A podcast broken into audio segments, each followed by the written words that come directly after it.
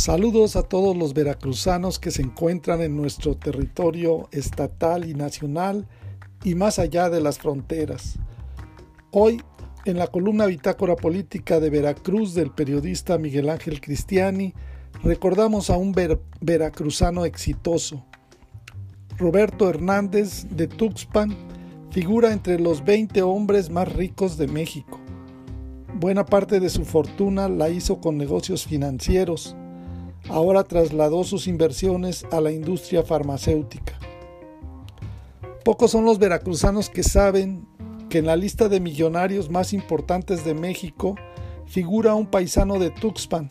Se trata de Roberto Hernández, que aunque la mayor parte de su fortuna la debe a empresas como Banamex y Vitro, actualmente trasladó sus negocios a otros rubros como son la industria farmacéutica con la brasileña Hypera Pharma.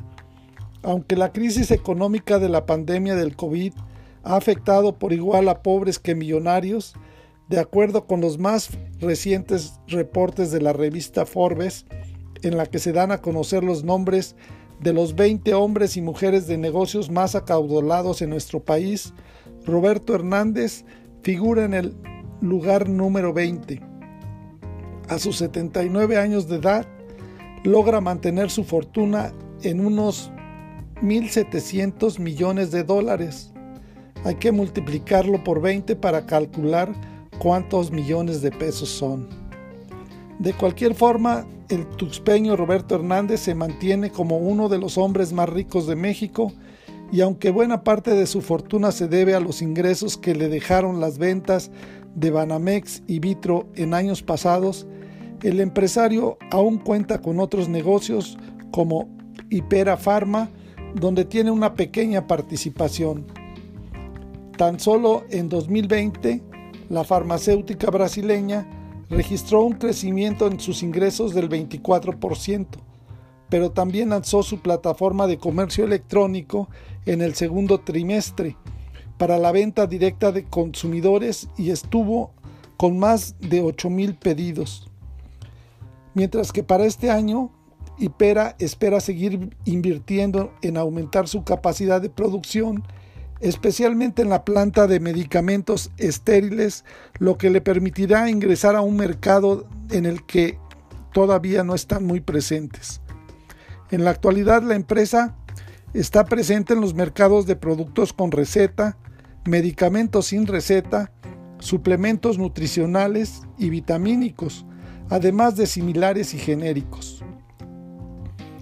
Aunque nosotros no hemos tenido la oportunidad de conocer personalmente a Roberto Hernández, conocimos en la etapa que estuvimos dirigiendo el diario de Tuxpan en el puerto de los Bellos Atardeceres a su padre, don Pedro Hernández, quien incluso alguna vez llegó a ser presidente municipal en la época del gobernador Agustín Acosta Lagunes. Pese a que su hijo en ese tiempo ya era uno de los hombres más ricos de México, don Pedro era un hombre modesto a quien le gustaba cultivar la amistad, con un selecto de vecinos del puerto a quienes con frecuencia nos invitaba a desayunar y platicar ampliamente allá en su casa de Santiago de la Peña a la orilla del río. A don Pedro le gustaba no solo cultivar la amistad, atendiendo en persona a sus amigos en su propia casa, que por cierto no tenía ningún muro ni paredes o puertas en toda la planta baja, lo que hacía que tuviera un ambiente de libertad y de contacto con la naturaleza. Otra de sus pasiones era la agricultura, de distintas variedades de frutas y por ello es que, aunque también pocos lo saben, fue el que trajo de Brasil las primeras plantas de lichi, kiwi y las naranjas de la variedad llamada Washington, que ahora disfrutamos en muchos de los hogares mexicanos. Lamentablemente, don Pedro Hernández ya nos abandonó hace algunos años, por lo que como nosotros tampoco hemos regresado al puerto de Tuxpan, ya no tuvimos oportunidad de volverlo a saludar. Tal vez por ese cariño que le tuvo don Pedro al cultivo de frutas y plantas extravagantes, es que ahora su hijo Roberto Hernández mantiene parte de su capital en la empresa brasileña que produce medicamentos y suplementos medicinales vitaminas y otros similares.